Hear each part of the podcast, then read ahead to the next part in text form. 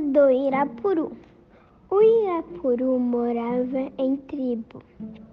Ele era forte e inteligente.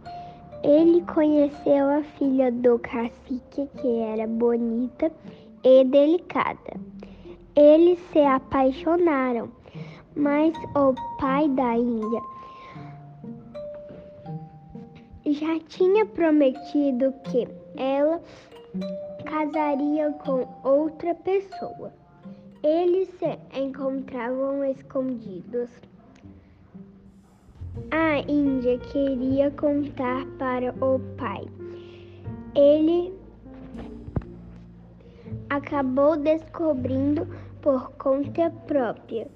O pai chamou Tupã e pediu para transformar o Irapuru em um pássaro.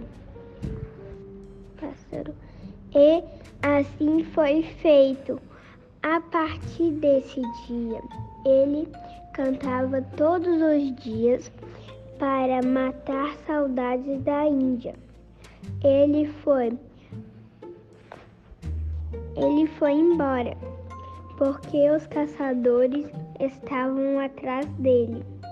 Hoje ele mora no norte, na floresta amazônica.